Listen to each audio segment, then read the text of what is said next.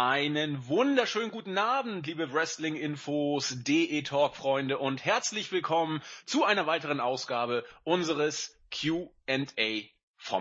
Ja, seitdem wir das Ganze relaunched haben, ist mittlerweile schon die dritte Ausgabe hier on air und wie ihr das mittlerweile ja auch wieder gewohnt seid oder auch schon aus früheren Q&A-Ausgaben von uns kennt, gehen wir gleich in die Vollen und widmen uns euren Fragen. Dazu gibt es gleich noch vorweg etwas anzusagen. Und zwar, diese QA-Geschichte lebt ja nicht nur davon, dass wir uns jetzt hier hinpflanzen und unsere Meinung da äh, euch auf die Ohren geben. Nee, wir wollen natürlich auch wissen, was ihr selbst davon haltet. Das heißt, wenn ihr diese Fragen oder diesen Podcast hört, entsprechend die Fragen euch zu Gemüte geführt habt, ähm, Gebt uns einfach auch eure Antworten dazu. Schreibt sie in die Kommentare bei YouTube oder bei uns auf die Startseite oder bei uns im Board, wie ihr das möchtet. So kommen wir in die Diskussion.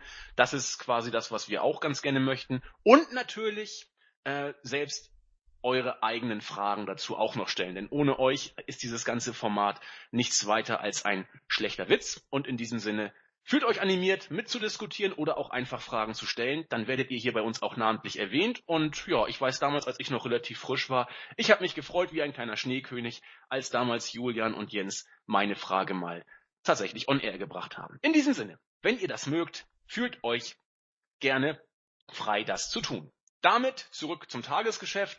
Ich habe schon gesagt, Q&A, Frage und Antwort, das mache ich natürlich nicht allein.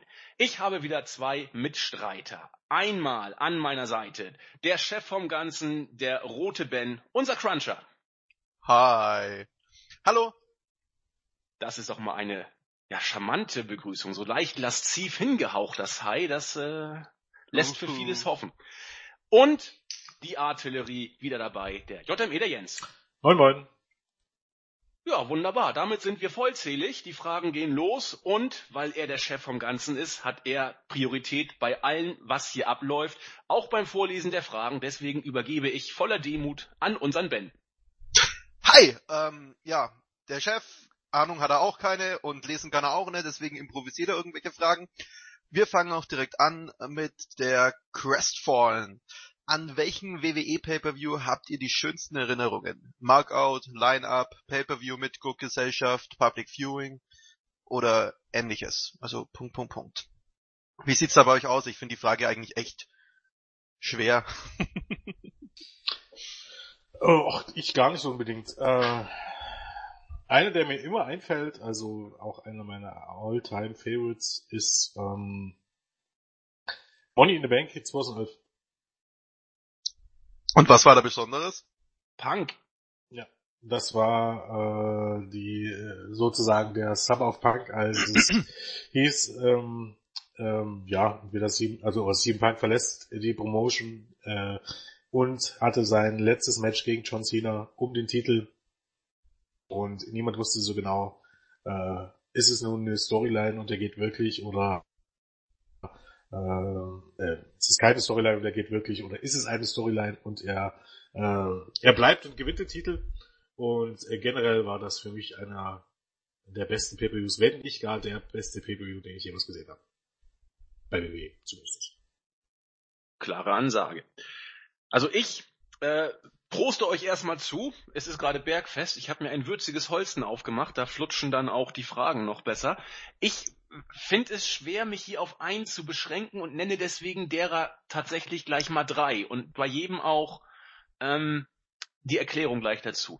Wohl mein absoluter All-Time-Favorite wird tatsächlich, denke ich mal, der Royal Rumble 92 bleiben, weil das der allererste Pay-per-View war, den ich äh, als solchen auch bewusst geschaut habe und vollkommen begeistert war von diesem Event. Ich hatte damals noch gar keine große Ahnung. Ich wusste, Hulk Hogan ist ein toller Typ oder sollte zumindest so sein. Ich habe Ric Flair gehasst ohne Ende als dieser feige Typ, der dann da sich auch noch bis zum Ende durchgemogelt hat und das Ding auch noch gewonnen hat.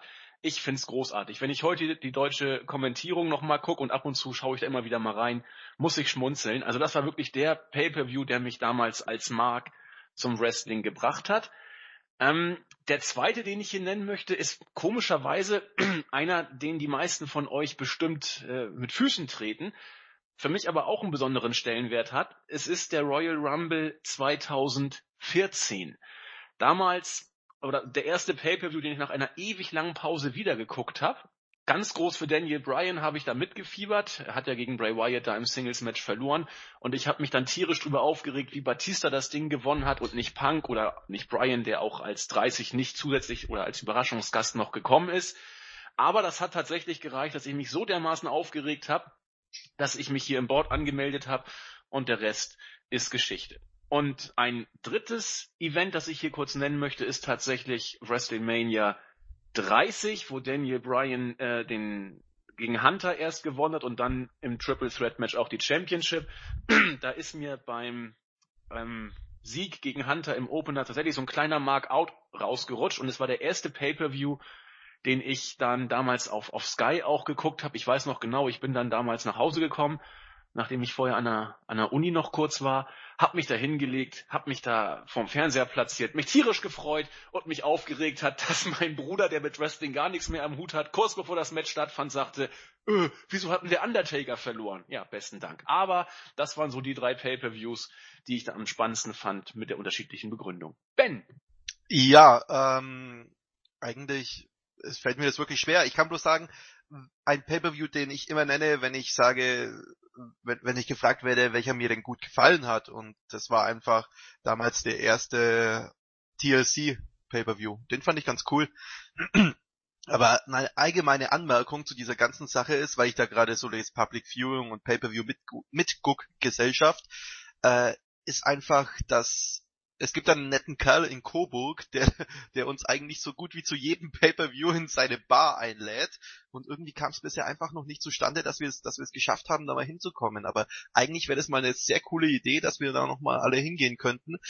Wenn da Leute dran Interesse haben an so einem allgemeinen Pay-Per-View mit Guck Geschichte, keine Ahnung, das nächste Mal machen sie, glaube ich, äh, WrestleMania oder keine Ahnung, ich, glaube, die waren jetzt beim beim Royal Rumble, waren sie um die 60 Leute oder sowas und äh, ist halt ganz schön wahrscheinlich in Gesellschaft zu sein.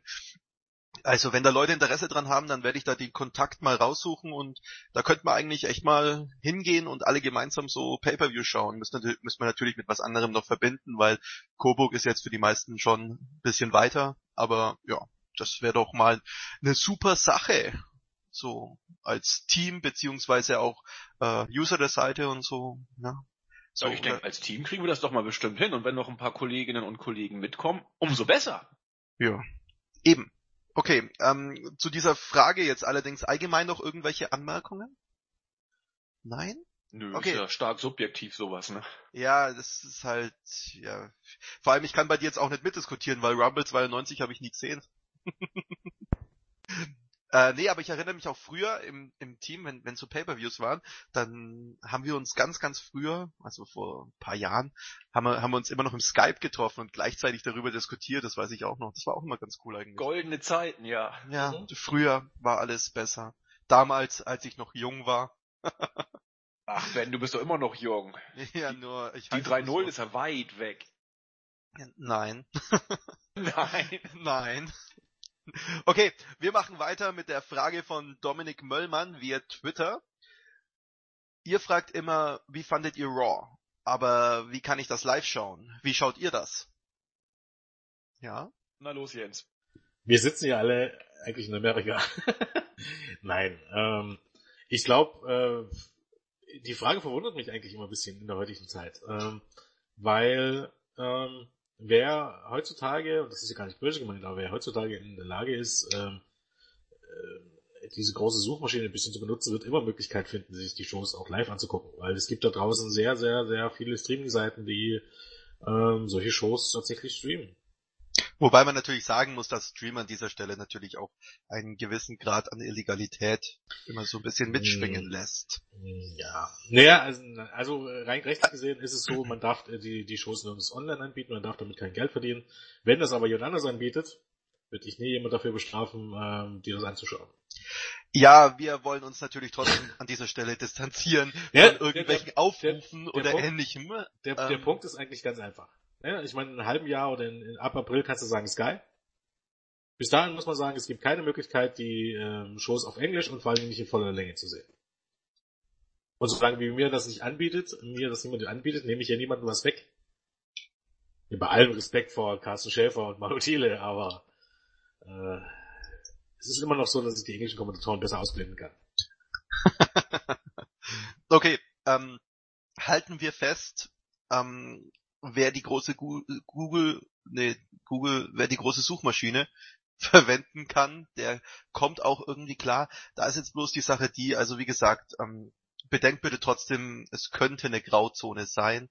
Wir sind natürlich alle keine, keine Juristen, deswegen lassen wir uns da mal auf keine klare Aussage ein, aber wenn ich jetzt, wenn ich jetzt mit jemandem schreiben würde, dann würde ich jetzt äh, let me Google that for you aufrufen. Insofern, ja. Mhm. Genau. Ähm, Silent, hast du noch eine Anmerkung dazu? Nö. Nö. Na gut, dann nö. Jetzt kommen wir aus meiner Sicht zu einer interessanten Frage, weil da Jens und ich schon mal sehr aufgeregt darüber diskutiert haben. Und zwar der gute KM fragt, wieso werden ehemalige WWEler in den Indies so gefeiert? Siehe Rhodes und so weiter. Werden meint, sie denn? Wen, meint, wen meint er denn mit ADR? Alberto Del Rio. Ach, ja, da bin ich jetzt so drauf gekommen. Ich mochte den nie. Ja, sorry, ich, ich kenne ihn natürlich, aber ähm, ich finde jetzt auch nicht, dass der Alberto Del Rio so gefeiert wird, weil eigentlich wird, das, wird sich doch bloß über seine Eskapaden lustig gemacht. Ja, aber der kassiert ja, schon noch gut ab. Das mit Eskapaden war ja vor allem ein Problem der letzten sechs Monate. Also muss ich sagen, das war davor nicht ganz so. Äh, Gerade nicht zwischen seinen WWE-Runs. Ähm, ich muss, warte mal kurz, ich muss nämlich irgendwas, ähm, die, die Frage wäre in diesem Fall wahrscheinlich korrekter gestellt, wenn da stehen würde, wieso werden ehemalige WWE Stars in den Indies so gefeiert, also langjährige Stars. Versteht ihr? Weil, weil es gibt ja so viele WWEler mittlerweile, die einfach nur bei NXT in der Jobberregion oder im Performance Center beispielsweise sitzen und die werden trotzdem, wenn sie wenn sie rausgehen aus der WWE, werden sie damit gefeiert, dass sie bei der bei der WWE waren.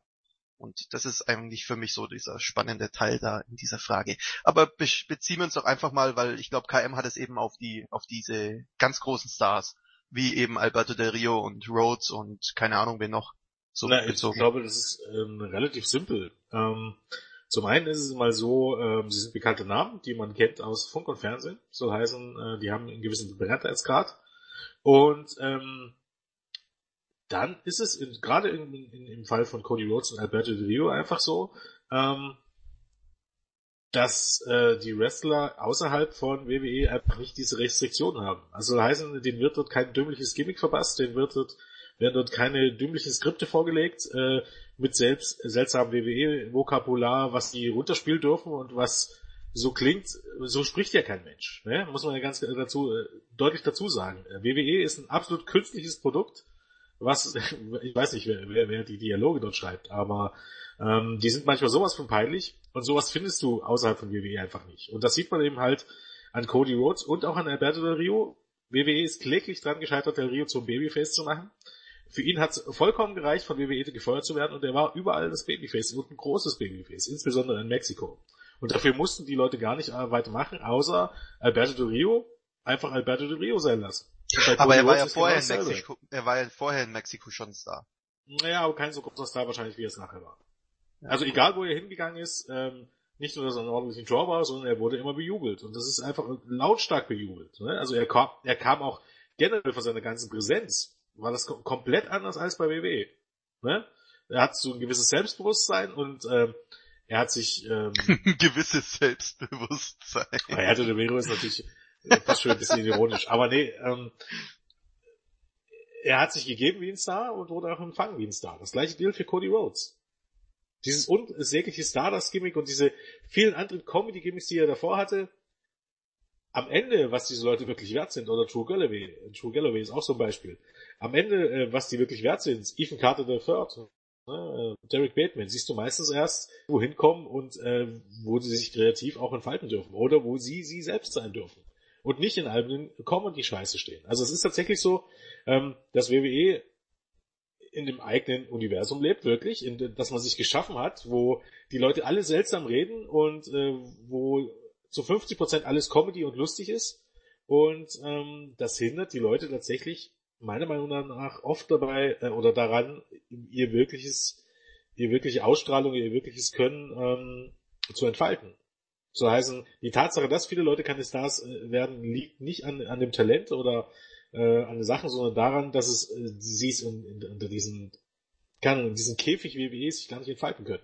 Was dann relativ interessant ist, wenn diese Leute dann zurück zur WWE kommen. Bei, bei Rio ist es gescheitert, aber es gibt auch Leute, dass man es vielleicht bei WWE auch erstmal sehen muss und verstehen muss, was man ja selbst falsch gemacht hat, um es dann vielleicht besser zu machen.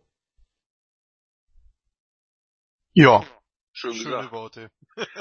Ja, also ich, es ist ja auch immer relativ, denke ich mal. Wenn, wenn Kimi fragt, warum sie in den Indies so gefeiert werden, was heißt gefeiert? Nehmen wir mal äh, Matt Seidel, der ist aus der WWE 2014 oder ja 2014, nee, früher ist er gegangen, ich weiß gar nicht genau wann, und war beim Bola 2014 war er dabei, das erinnere ich noch, und ist jetzt, äh, gut, jetzt hat er ganz andere Probleme, aber hat dann bei Ring of Honor, da war er immerhin, er war in der Liga, aber letzten Endes ist er ja auch nicht wirklich über, über Midcard-Status da hinausgekommen. Und äh, Seidel ist eigentlich eins der Beispiele, wo es noch relativ gut lief. Cody hat jetzt bei, bei ähm, Wrestle Kingdom durfte er antreten, hat es auf die Card geschafft, war da in der Mitte der Card in einem Match, das mehr oder weniger auch random rüberkam. Da muss man auch mal gucken. Er war beim Bowler dabei, äh, er wird immer seine, seine Bookings kriegen, das steht, glaube ich, außer Frage. Aber inwiefern er da wirklich jetzt radikal gefeiert wird, muss man mal sehen. Also es ist für viele WWEler, glaube ich, so, dass sie selten Probleme haben, in den Indies äh, Jobs zu kriegen oder Matches zu bestreiten. Ähm, aber inwiefern sie diese Szene so dominieren wie, wie die Bugs zum Beispiel, hm, weiß ich jetzt nicht so genau. Dafür bin ich so tief in den Indies aber auch nicht drin. Aber äh, wie Jens schon sagte, der Grund, warum es mit denen immer zumindest so läuft, dass sie sich nie Gedanken machen müssen, ist, glaube ich, tatsächlich der WWE-Bonus, der einfach äh, drawt. Okay, dann hier aber jetzt die Anschlussfrage von mir eben. Ähm, geht's dann, das muss, man muss aber schon in der WWE auch einen gewissen Status haben, oder? Weil ich, ich, da, darüber haben Jens und ich eben schon mal gesprochen. Ich find's, ähm, ich find's schlechter, bei NXT we weggejobbt zu werden, als nie bei WWE gewesen zu sein. Ja, jein. Also guck dir Leute wie Chris Hero an, der für NXT nicht gut genug war sozusagen. Ja, aber der war Indies- vorher schon bekannt. Also Ja, aber genau, aber den, aus den Indies sozusagen. Ne? Genau. Also da hat's ihm nicht wehgetan. Oder EC3, der bei TNA ja doch eine relativ große Hausnummer ist. Ähm, ich glaube, du hast grundsätzlich vollkommen recht. Du musst schon ein gewisses Standing haben, aber Ausnahmen bestätigen da auch die Regel, wenn du einfach ein richtig guter Worker bist. Ja, für mich ist es halt so, wenn ich jetzt, wenn ich jetzt überlege, ich bin ein richtig guter Worker und worke in Deutschland beispielsweise. Ja, Wenn ich jetzt dann zu NXT gehe und also zunächst mal ähm, in Deutschland ist es ja was Besonderes, wenn man da, wenn man darüber geht, ist jetzt nicht so wie in den USA, dass da, dass da, was ist, dass man einer von vielen ist, der, der aus den USA halt genommen wird. Aber wenn jetzt aus Deutschland einer rübergeflogen wird und so weiter, dann ist, dann ist es schon was Besonderes. Das heißt, du kriegst von vornherein einen Hype mit, zumindest in Deutschland.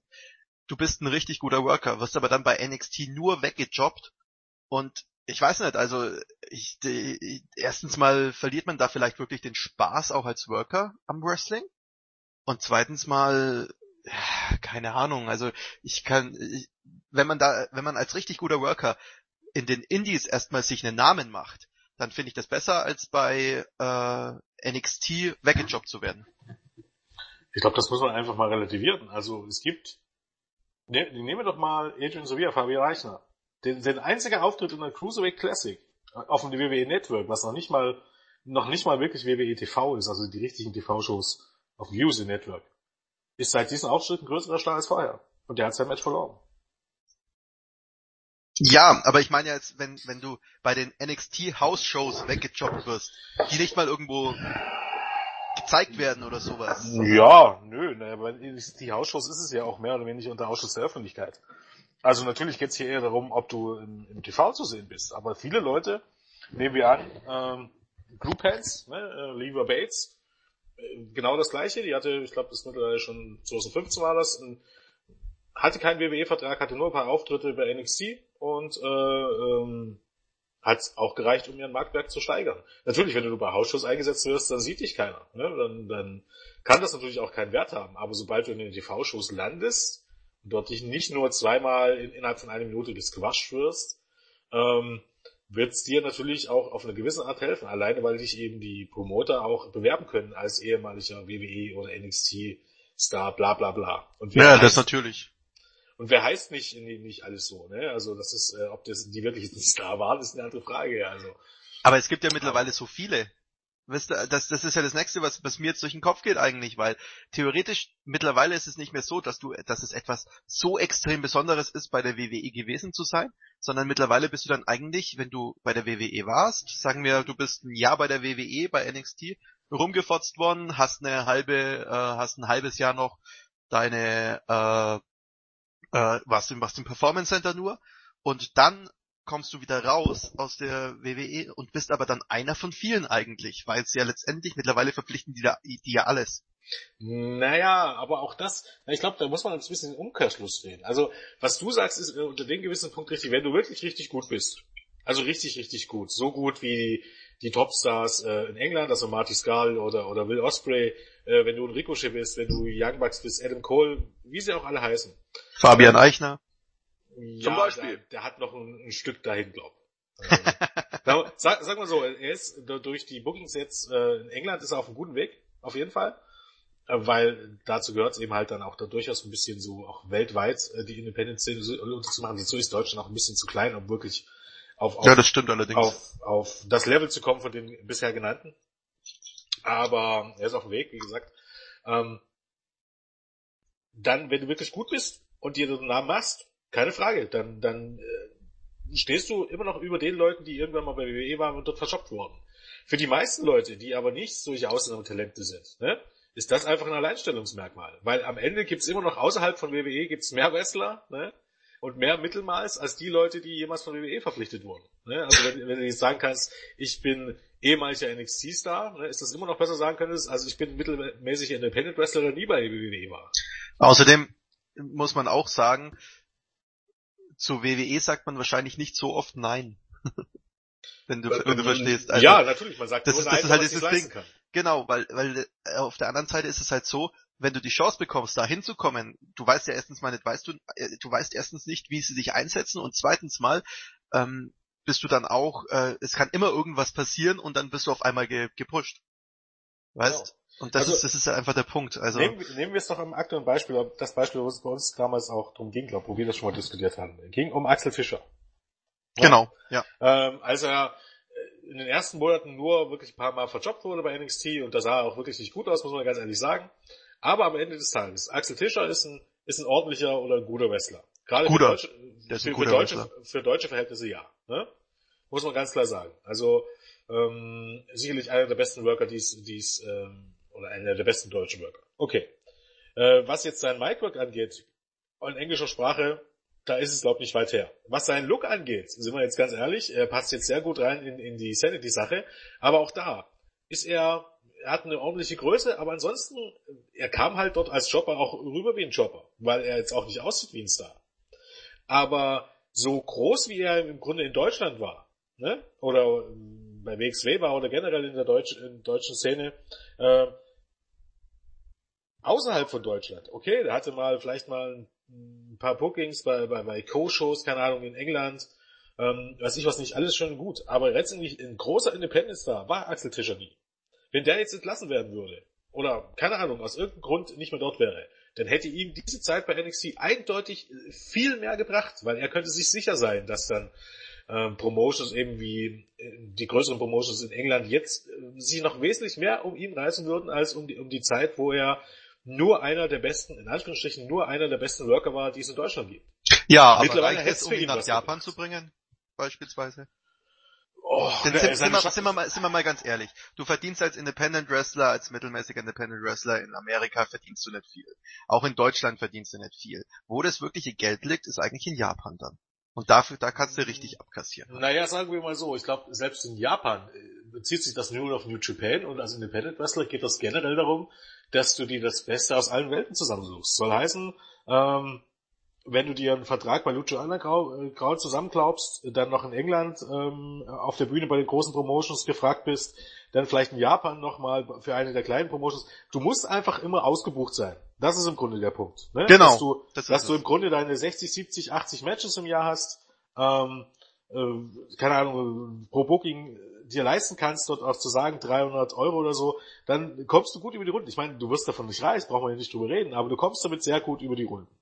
Äh, und das ist im Grunde der wichtige Punkt. Ähm, dass du jetzt bei New Japan, na klar, kannst du dort grundsätzlich mehr Geld verdienen. Insbesondere wenn es, äh, wenn dir es gelingt, äh, so, so ein Co-Deal mit Ring of Honor zu bekommen. Keine Ahnung, ich denke mal, Leute wie Jay Lethal, Adam Cole werden wahrscheinlich am Ende auch mit 75, 80, vielleicht 100.000 im Jahr rausgehen.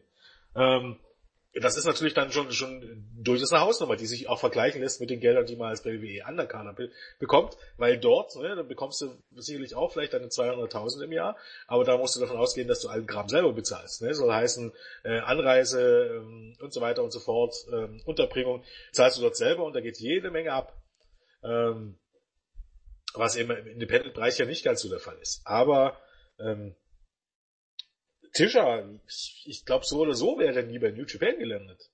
Und wenn man jetzt nur davon ausgeht, äh, ob seine Chancen sich erhöht haben, ja, vermutlich. Seine Chancen haben sich ja, ja, das, das, das, das, Die sind das, aber immer noch verschwindend gering. Also, ja, das, das, die sind immer noch gering. Das, das, das aber ist schon denke, klar. Wenn er jetzt entlassen würde, wäre er, stünde er morgen wieder bei WXW auf der Matte, ne? Würde dort wahrscheinlich, hätte dort ein Faustpfand, könnte sagen, hier, keine Ahnung, ähm, ich hätte jetzt gerne 100 Euro, 100 Euro mehr pro Auftritt, was weiß ich, keine Ahnung, was er bekommen hat. Ähm, er hätte gute Chancen eben, ähm, zumindest dass die englischen Promotions, die ja wirklich boomen, äh, ihn regelmäßig gucken, die größeren äh, Dings, dass er eben einen guten, ausgefüllten Kalender hat. Und mehr kannst du dir eigentlich nicht wünschen.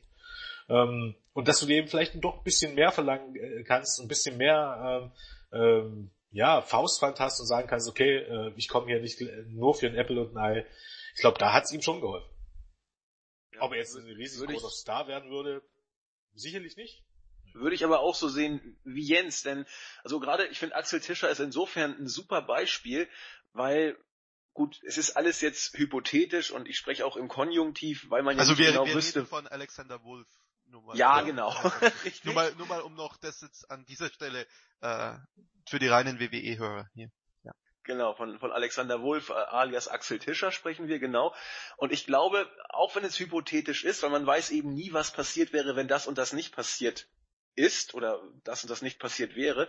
Ich glaube, bei, bei Axel wäre es tatsächlich so, so, so eine Cut-Situation. Wenn jetzt bei NXT nicht dieser Sanity-Push gekommen ist und auch wenn es ein kleiner ist, es ist für ihn, glaube ich, ein relativ großer, denn er ist präsent im WWE-TV. Das WWE Network gibt's hier in Deutschland und äh, WWE-Fans auch genug werden sich das auch holen. Das heißt, wer Takeover gesehen hat oder wer das Tag Team Tournament gesehen hat, der hat gesehen, äh, dass Sanity da ist, dass Sanity auch als Tag Team gewinnt und er hat auch gesehen, dass Axel Tischer beim äh, oder Alexander Wolf beim äh, äh, Match von Eric Young äh, zugegen war und eingegriffen hat. Die werden noch mehr äh, Ringzeit bekommen. Vielleicht kriegen sie sogar die NXT Tag Team Gürtel, wer weiß, keine Ahnung. Auf jeden Fall ist es ein riesengroßer Push aus Sicht der, der Karriere von, von Axel. Da bin ich vollkommen bei Jens. Und wenn dieser Push nicht gekommen wäre, da bin ich wieder vollkommen bei Ben, wenn du da nämlich dann kein bekannter WWEler wärst, sondern genau wie Axel bei irgendwelchen Hausshows mal weggebombt worden wärst, hätte dir das nichts gebracht. Aber dieser Push, der dich wirklich zu einem internationalen Publikum mit einem gewissen Bekanntheitsgrad gebracht hat, der wird zumindest dafür sorgen, wie Jens sagte, dass dein Terminkalender voll ist. Und solche Sachen können über Karrieren zumindest ein Stück weit in finanzieller Hinsicht entscheiden. Egal, ob Axel jetzt entlassen wird oder tatsächlich vielleicht sogar im Main Roster als, als äh, Under- bis Mitkader eingesetzt wird, was ich leider derzeit nicht sehe. Und da stimme ich dir auch, stimme ich euch beiden sogar zu. Also für Axel Tischer war es meiner Meinung nach auch das Beste, was er hätte machen können. Also zur WWE zu gehen und so weiter. Aber für mich war halt jetzt, äh, für mich war jetzt die Frage, ähm, als wenn ich jetzt ein beispielsweise ein Will Osprey, der ja so auch sein sein Geld jetzt macht und alles, der ja ein wirklich guter Worker ist. Wenn der jetzt zur WWE gehen würde und sich wegjobben lassen müsste, dann wäre das für ihn halt meiner Meinung nach einfach wenig hilfreich. Ähm, ja, natürlich. So aber ähm, sicher. man muss es eben halt auch unterscheiden, ne? Als, als, genau, das ist es. Es war immer die, die Leute, die nur im Performance Center antreten, die sind, bekommen angeblich bei den Männern zumindest 500 Dollar äh, in der Woche. Die Leute, die jetzt diese UK-Verträge unterschrieben haben, ne, die bekommen 20.000, also 500 Dollar sind 26.000 im Jahr, glaub. Ähm, die, die UK-Verträge unterschrieben haben, die also eigentlich noch die Theorie, ne, Independent Bookings annehmen dürfen, die bekommen 20.000 US-Dollar im Jahr. Das ist jetzt nicht, das macht dich nicht reich, aber bei, bei Leuten wie Tischer ist einfach der Punkt. Ne? Es gibt, die haben einmal die Chance und kommt wahrscheinlich kein zweites Mal, weil viel größeres Star wäre Tischer wahrscheinlich nicht geworden hier in Deutschland in, in dem Umkreis. Vermutlich. Er hat ja. einmal die Chance. Er hat ja schon alles erreicht klappt's. eigentlich in Deutschland. Genau. Das muss man Und wenn es nicht klappt, dann hat er eben halt ähm, mal zwei, drei Jahre versenkt ne, in, in, im Performance Center, wo er ähm, aber davon leben konnte. Und dann kommt er halt wieder zurück und dann kann er sich immer noch entscheiden, ob er weiter Wrestler bleibt oder nicht. Dann hat es ihm aber in dem Sinne jetzt auch nicht großartig geschadet.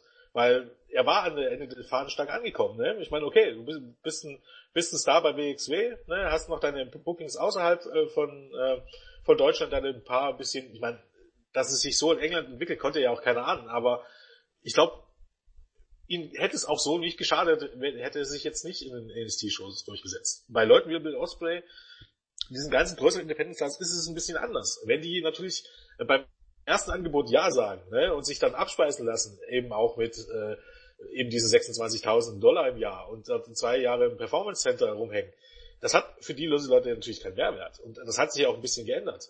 Siehe Leute wie ähm, Kevin Owens, der kam rein, wurde sofort zu NXT gepusht. Finn Balor hat nicht lange gebraucht. Nakamura, ähm, Samoa Joe, Austin Aries, Bobby Woods, ähm, AJ Styles, diese ganzen größeren Namen, und dazu würde ich dann eben Osprey, ähm, auch, ich denke mal auch bei Tommy End wird es nicht lange dauern.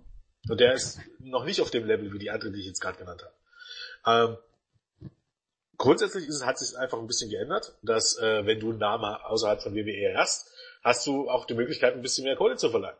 Denn ich glaube, äh, für, Will, für Will Osprey macht es keinen Sinn für 20.000, ähm, obwohl er jetzt seinen Kalender ein bisschen zurückgefahren hat, aber für 20.000 in WWE-Vertrag zu unterschreiben und noch zwei Jahre ähm, Performance Center zu trainieren und ein paar vor 50 oder vor 200 Zuschauern in Florida ähm, bei Hausschuss aufzutreten, hat für den keinen Mehrwert. Ne? Weil er eben halt bei New Japan unterwegs ist, weil er eine große Nummer in England ist und weil er auch äh, ähm, jederzeit Bookings in der US Independent Szene bekommen kann. Er wird mehr verdienen vermutlich als diese 20.000 im Jahr. Ne? Und er kann das machen, was er liebt und muss nicht nur sinnlos trainieren.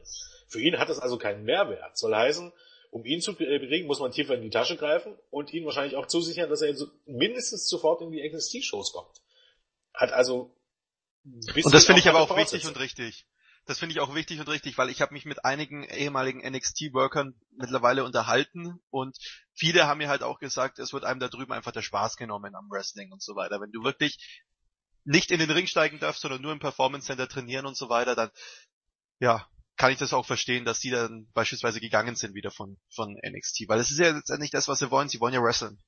Und, ja, und oft ist das auch das Richtige, was sie machen können. Also, ähm, so gehen. Schau dir das an, äh, was mit Chris Hero ist. Ne? Chris Hero wurde entlassen, weil man ihm eine schlechte Arbeitseinstellung vorgeworfen hat, weil er ein bisschen mobblicher war. Jetzt ist er regelrecht fett, das hat auch was mit seiner Krankheit zu tun. Und man hat ihn zurück und unter, unter Garantie verdient er jetzt mehr Kohle in seinem Hilfevertrag als vorher.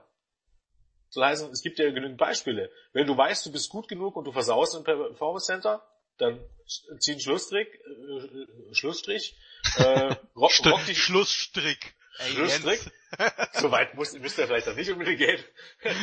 Aber äh, rock, rock die Scheiße außerhalb von WWE und in ein paar Jahren wird WWE wieder auf der Matte stehen, wenn du noch nicht allzu alt bist. Ja, so, so wird's auch sein. Und zum Beispiel Osprey, wie Jens sagte, wenn der zur WWE geht, dann wird das Angebot stimmen müssen. Und dann wird er auch relativ schnell, glaube ich, bei NXT nicht nur worken, sondern auch eine gute Rolle spielen. Und wenn das dann wirklich nicht klappen sollte, dann geht er zurück in den Indies und, und macht da äh, weiter seine, seine Show. Denn der Junge ist wrestlerisch einfach zu gut. Was bei ihm, glaube ich, eher das Problem ist, wie lange er diesen Stil noch gesundheitlich und körperlich gehen wird können. Aber das ist ein anderes Thema. Aber wenn er bei NXT irgendwann, aus welchen Gründen auch immer, nicht ins Main Roster oder Richtung, was ich, Titel irgendwas gepusht wird und wieder geht, also um Osprey mache ich mir null Gedanken in Sachen Charisma und, und, und Wrestling. Der, dem wird das nicht schaden. Es muss aber natürlich, wie Jens sagte, das Angebot muss für ihn stimmen, denn sonst wird er die Indies nicht aufgeben. Ne? Okay, gut. Ähm, noch jemand eine Anmerkung zu diesem sehr ausschweifenden Thema, was ich auch etwas ausschweifender gestaltet habe, als KM hier die Frage gestellt hat. Ja, aber mich hat's einfach interessiert und ich fand es jetzt auch ganz schön, darüber zu diskutieren. Wir könnten noch stundenlang noch weitermachen, aber ja, müssen wir einen Punkt wahrscheinlich. machen. Wir würden da von, von, vom Hundertsten ins Tausendsten jetzt wieder kommen, aber wenn ihr dazu eben noch weitere Fragen habt, dann stellt uns die einfach, dann verwenden wir die halt fürs, für den nächsten äh, Podcast und dann kommen wir da vom Hundertsten ins Tausendste. Ist ja auch kein Problem. Machen wir gerne. äh, Jens, Anmerkung? Nö. Alles klar. Dann gehen wir weiter. Und äh, HBK 8968 fragte, wann debütiert Emmalina? Ja, Im schlimmsten Fall wird sie Montag debütiert haben, aber könnte sogar sein. Könnte sein. Sie sollte ja irgendwie nach dem Rumble debütieren. In der ersten Ausgabe nach dem Rumble war sie jetzt nicht da. Schauen Äh, wir mal. Frage, Frage. Ich habe jetzt, ich habe jetzt hier so eine Frage. Also als Erklärung, äh, ich habe das Ganze ja nicht mitbekommen. Meine letzte Raw Show ist schon ewig her und oder SmackDown vollkommen egal. Ich habe ich habe von dem ganzen Zeug nichts mehr mitbekommen. Warum interessiert es jeden, wann Emmalina äh, debütiert? Weil letztendlich, äh, was was hat ihr denn Besonderes vor? Bringt die irgendwas mit? Verkauft die Cookies oder was macht die denn? Hm, Das kann ich dir erklären. Also Emma hat sich verletzt letztes Jahr, ich weiß gar nicht, im im März oder so. Ähm, dann war es einfach so, äh, war sie wieder fit. Ne? Und äh, man hat entschieden, ihr neues Gimmick verpassen, äh, zu verpassen. Emma Lina. Äh, Emma Lina ist wahrscheinlich ist eigentlich eher so ein, eigentlich so ein typisches Diva-Gimmick, ne? Eigentlich total ähm, entgegengesetzt zu dem, was man eigentlich plant, ähm, ähm, oder was man eigentlich durchgesetzt hat jetzt mit der Women's Revolution, äh, in Anführungsstrichen sondern eben halt so eine, keine Ahnung, so ein typisches Model, äh, keine Ahnung, postet Bikini-Bilder en masse auf Instagram, bla bla. Wo, wo? Wie heißt der Account? Ich habe keine Ahnung. Hallo? Äh, google Bikini-Bilder? doch einfach. Emmalina, Emmalina Instagram, fertig. Ich auf jeden Fall jetzt auf Instagram. Hat man, Okay. am 3. Oktober 2016 hat man äh, das erste Video für Emmalina ähm, ausgestrahlt bei Monday Night Raw, von wegen Coming Soon. Und wie sich jeder ausrechnen kann, der 3. Oktober 2016 ist jetzt ein Weilchen her. So, da hieß es erst, naja, äh, man, man hält das ähm, zurück bis nach der Survivor Series, hieß es dann, die war im November, ne? und der November ist jetzt auch schon wieder drei Monate her. Und äh, ja, am letzten Montag war es erst zum zweiten Mal seit dem 3. Oktober 2016, dass bei Monday Night Raw kein Video mit em- für Emmalina Coming Soon eingespielt wird, wurde. Soll heißen, man hat, ich weiß gar nicht, wie viele Wochen das sind, 30 Wochen oder so, äh, zumindest deutlich über 20 Wochen, äh, jede Woche ein Video eingespielt, äh, wo es hieß Emmalina Coming Soon. Und mittlerweile ist es ein Running Gag geworden. Ne? Weil aus irgendeinem Grund hat man es immer wieder verschoben, keine Zeit, keine Pläne, weiß was ich nicht. Und äh, man hat trotzdem die Videos immer wieder eingespielt, immer wieder neue Videos produziert, wo drin stand bald, aber jetzt wirklich bald. Ich glaube, Anfang Dezember hatte man schon mal einen Termin, hat man gesagt, nächste Woche debütiert sie. War natürlich dann nicht der Fall, ne? Hat man äh, einfach unter den Tisch fallen lassen und dann nächste Woche hat man das, ähm, das Video wieder eingespielt. Okay, ähm, wir bieten hier natürlich bei Wrestling Infos umfassenden Service. Der Instagram-Account heißt Evolution. So viel zum, zum ja. Also ich sag, äh, ich sag gar nicht mehr vor WrestleMania. Ich lehne Oha. mich mal aus, aus dem Fenster und sag vor WrestleMania gar nicht mehr. Ich sag, sie debütiert nach Fastlane. Ich sag, sie debütiert in zwei Wochen. Aber zwei Wochen von jetzt oder zwei Wochen von dem Moment, wo wir das hier ausstrahlen? Zwei Wochen von jetzt, dann habe ich zwei mögliche Raw-Shows, das reicht mir. Äh, okay. ja, ich meine, äh, was, was erhofft sich denn die WWE dadurch? Also, Nichts, das ist, man muss, man muss sich halt einfach bewusst machen, dass WWE ein ziemliches Chaos, Chaos ähm, Produkt ist. Die Leute schreiben dort was hinter der Kulisse, die haben 20, ich glaube mittlerweile fast 30 weiter, die schreiben was und Vince McMahon kommt am Wochenende und sagt, gefällt mir alles nicht, schreibt alles um, dann schreiben sie es über Wochenende wieder um und Montag wird Vince wieder vorgelegt und der entscheidet dann wieder, was reinkommt und was nicht. Und trotz, dass das War drei Stunden geht, reicht die Zeit oft nicht zu, weil man irgendwelche Scheiße dazwischen klatscht, klatscht und dann ist es tatsächlich so, dass man eben das Debüt von Emmalina ankündigt und äh, dann die Show auch komplett umschreibt und dann fliegt sie halt wieder raus. Bei WWE ist man weder in der, bis auf einige Ausnahmen natürlich, ne, klar, es gibt Ausnahmen, aber bei WWE ist es ganz schwierig, lange im Voraus zu planen, ne, um zu sagen, unmöglich, weil ein gewisser Vince McMahon alles in letzter Sekunde oder oft in letzter Sekunde über den Haufen wirft. Und auch sehr, sehr wankelmütig ist. okay, aber ich meine, warum, warum kündigt man sie überhaupt so an? War sie so extrem beliebt und keine Ahnung, also ähm, auch wenn ich mich jetzt wahrscheinlich, wenn ich jetzt wahrscheinlich voll aufs Maul von euch krieg, aber wer ist momentan Women's Champion? Wir haben zwei. Bei Raw meinst du jetzt, oder? Ja, also wo, wo sie halt relevant Charlotte. werden. Charlotte. Ja. Ja, ähm, warum kündigt man sie so an? Also ich meine, Ja. hat die jetzt so einen Hype oder Nein, ganz im Gegenteil. Emma wurde sogar ja vor ein paar Monaten oder ist auch schon fast anderthalb Jahre her vom Main Roster ja zu NXT wieder runtergebracht, weil es mit ihrem Gimmick im Main Roster nicht funktioniert hat. Ein, wie, wie kann man sich darüber überhaupt wundern? Sie wurde damals, ich weiß noch wie heute, von Santino Marella vorgestellt im Main Roster mit den Worten, äh, she's training in NXT. Ja, wie soll das im Main Roster dann klappen? Also Emma war quasi schon erledigt im Main Roster, bevor es richtig losging, hat dann da ein paar Monate geworkt und wurde wieder zu NXT gepackt, hat da einen kleinen Gimmickwechsel bekommen, so als, ja, boshafte, sexy Schlampe wurde sie so ein bisschen dargestellt, an die Seite von Dana Brooke hat man sie bei NXT gestellt und wurde da wirklich von von den Fans gefeiert, kann man sagen, oder zumindest ähm, wohlwollend bis bis sehr positiv gesehen, hat da mit Asuka auch aus meiner Sicht ein Vier-Sterne-Match beim Takeover-Event gezeigt und wurde dann mit diesem Gimmick auch kurzfristig ins Main-Roster wieder hochgeholt, hat da irgendwie auch wieder weder Fisch noch Fleisch performt, hat sich dann verletzt und nun versucht man tatsächlich so eine Art Restart, wie man das bei der WWE öfter macht, bei einem Under- bis Mid-Kader, neues Gimmick, neues Glück. Wie bei den Los Matadores hat man es ja auch immer wieder mal mit neuem Gimmick versucht, hat nie wirklich gefunzt. Und so versucht man es mit Emma auch. Das ist ja im Main-Roster nur gute oder schlechte Policy, die's, die man da seit Monaten oder fast schon seit Jahren betreibt. Das ist, glaube ich, echt alles.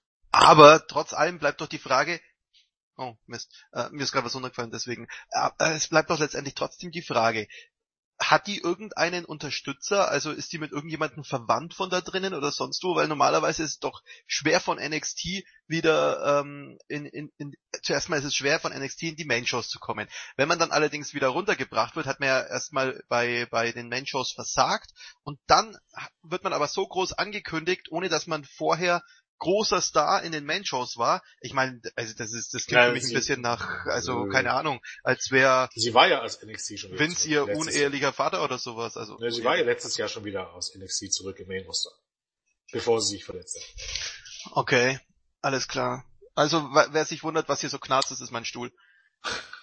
nur so, nur so nebenbei, bevor es, bevor es dann wieder heißt, ja, da, da knarzt und so weiter. Aber das kann ich ganz oft machen. Ja, okay. Ähm, gut, damit hätten wir die Frage beantwortet. Emmalina debütiert in zwei Wochen. Und hat jemand noch Anmerkungen? Nö. Alles klar, gut.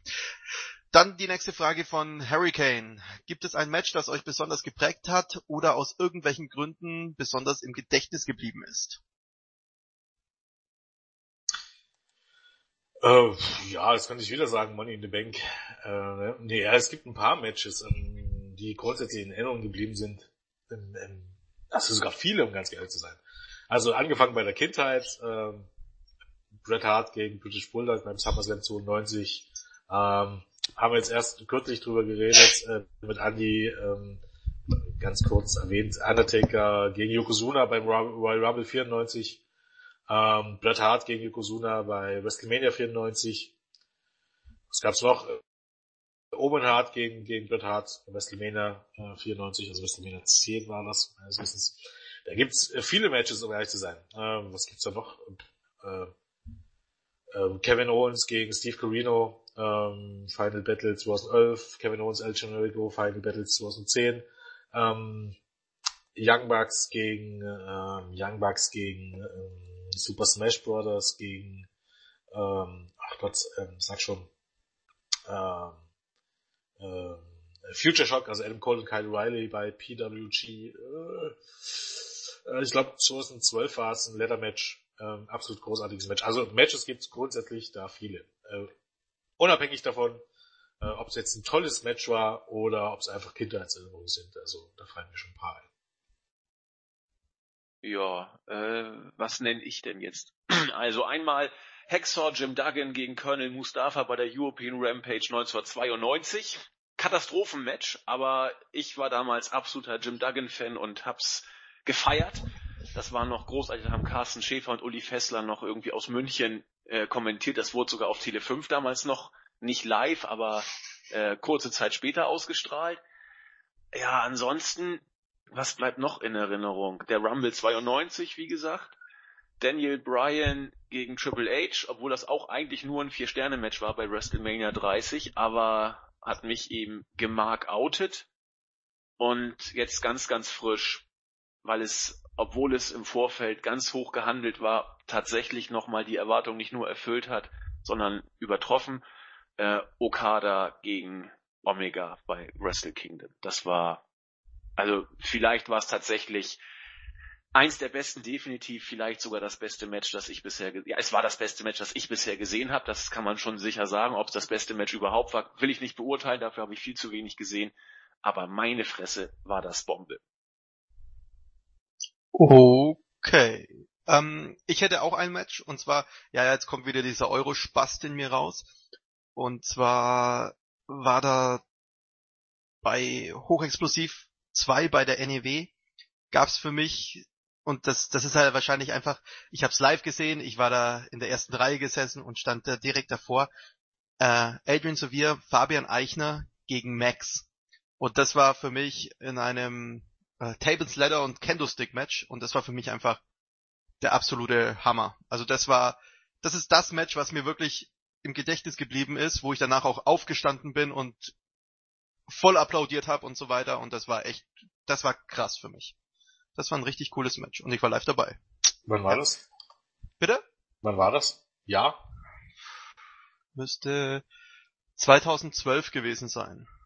Kann man sich kostenlos mittlerweile auf YouTube ansehen.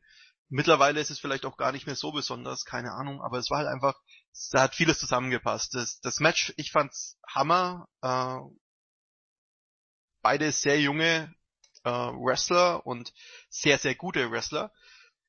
Und ja, also das war wirklich, das war für mich ein ganz krasses, äh, ganz krasses Match. Müsste müsst, müsst ich mal raussuchen, weil eventuell kann man es ja wirklich äh, auf YouTube vielleicht mal dann noch da runter posten. Mhm.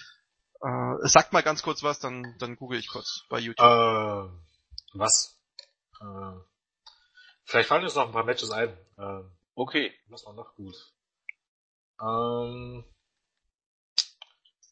ähm, Hulk Hogan gegen Yokozuna, WrestleMania 1993. Das aber Katastrophe. Ja, also da fällt ha, ich hab's gefunden, übrigens, nur so nebenbei. Also ich, okay. ich hab's auf jeden Fall gefunden, ja. Wie es letztendlich war, ich meine, Bildqualität muss man natürlich, ach du liebe Zeit. ja, schaut, schaut's euch, schaut's euch einfach an. Ich muss einfach so grinsen. Weil in Stets bemüht, oder? In, nee, in den ersten paar Minuten läuft halt, einem halt jemand über den Weg, den mittlerweile auch jeder äh, geneigte ah. WWE Deutschland Zuschauer kennt.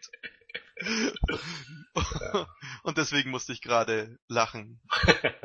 ja, auf jeden Fall, ja, Bildqualität ist nicht überragend. Ähm, Fabian Eichner hatte noch Haare, aber das Match war damals einfach echt cool. Also mir hat es super gut gefallen.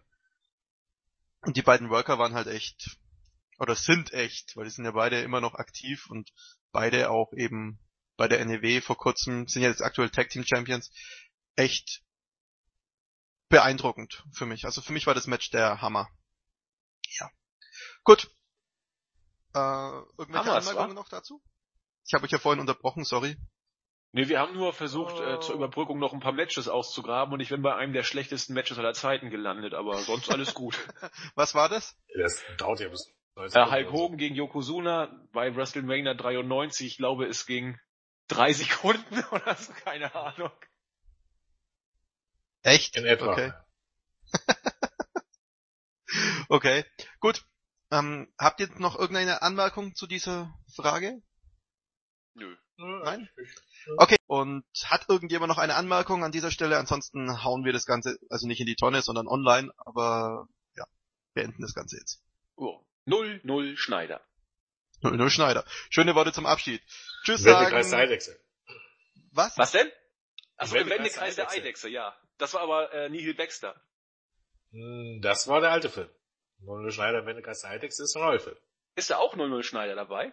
Ich glaube, das ist ein 0-0 Schneider Film. Hab Geil! ja, Ahnung, da muss ich ich hab unbedingt mal keine gucken Ahnung, von was ihr redet. Gibt's, gibt's, gibt's bei, beim, äh, bei Netflix. Ja, sowas habe ich nicht. Dann gibt's den bestimmt auch bei Maxdome. Okay, ich habe Ja. wirklich keine Ahnung, von was ihr ich muss redet. noch mal nachgucken, aber ja, 00 Schneider im Wendekreis der Alex. Von Helge Schneider reden wir. Ja. Er hat in den 90ern einige großartige Fernsehjuwelen Ja, geschaffen. aber ich, ich habe, ich habe, ich, Helge Schneider ist komplett an mir vorbeigegangen in meiner in meiner Kindheit und als ich ihn dann gesehen habe, ich fand es, ich finde es einfach nicht lustig. Ich verstehe es nicht. Das äh, kann ich Vielleicht auch ich- nachvollziehen. Vielleicht habe ich auch einfach nur ein, Jens und ich finden es irgendwie großartig. ja ja, ich sag ja, vielleicht habe ich auch einfach nur einen echt schrägen, schlechten Humor. Kann durchaus sein. Ja, und will mich wir. nicht mal dagegen sträuben. okay, aber mit dieser Filmempfehlung, äh, Jens, hast du es gefunden? Du was jetzt genau? Ja, ich dachte, du wolltest auf Netflix schauen. Nee, den Film gibt's auf Netflix. Ah, okay. Film gibt's Ja. auf Netflix, 00 00 Schneider Schneider im Wendekreis Wendekreis der Eidechse. Ähm, habt Spaß damit. Viel Spaß, einen schönen Abend, morgen, was weiß ich was. Tschüss sagen, der Silent Pflücker. Der Jens. Und der Kranjar, der Ben. Ciao. Ciao. Tschüss.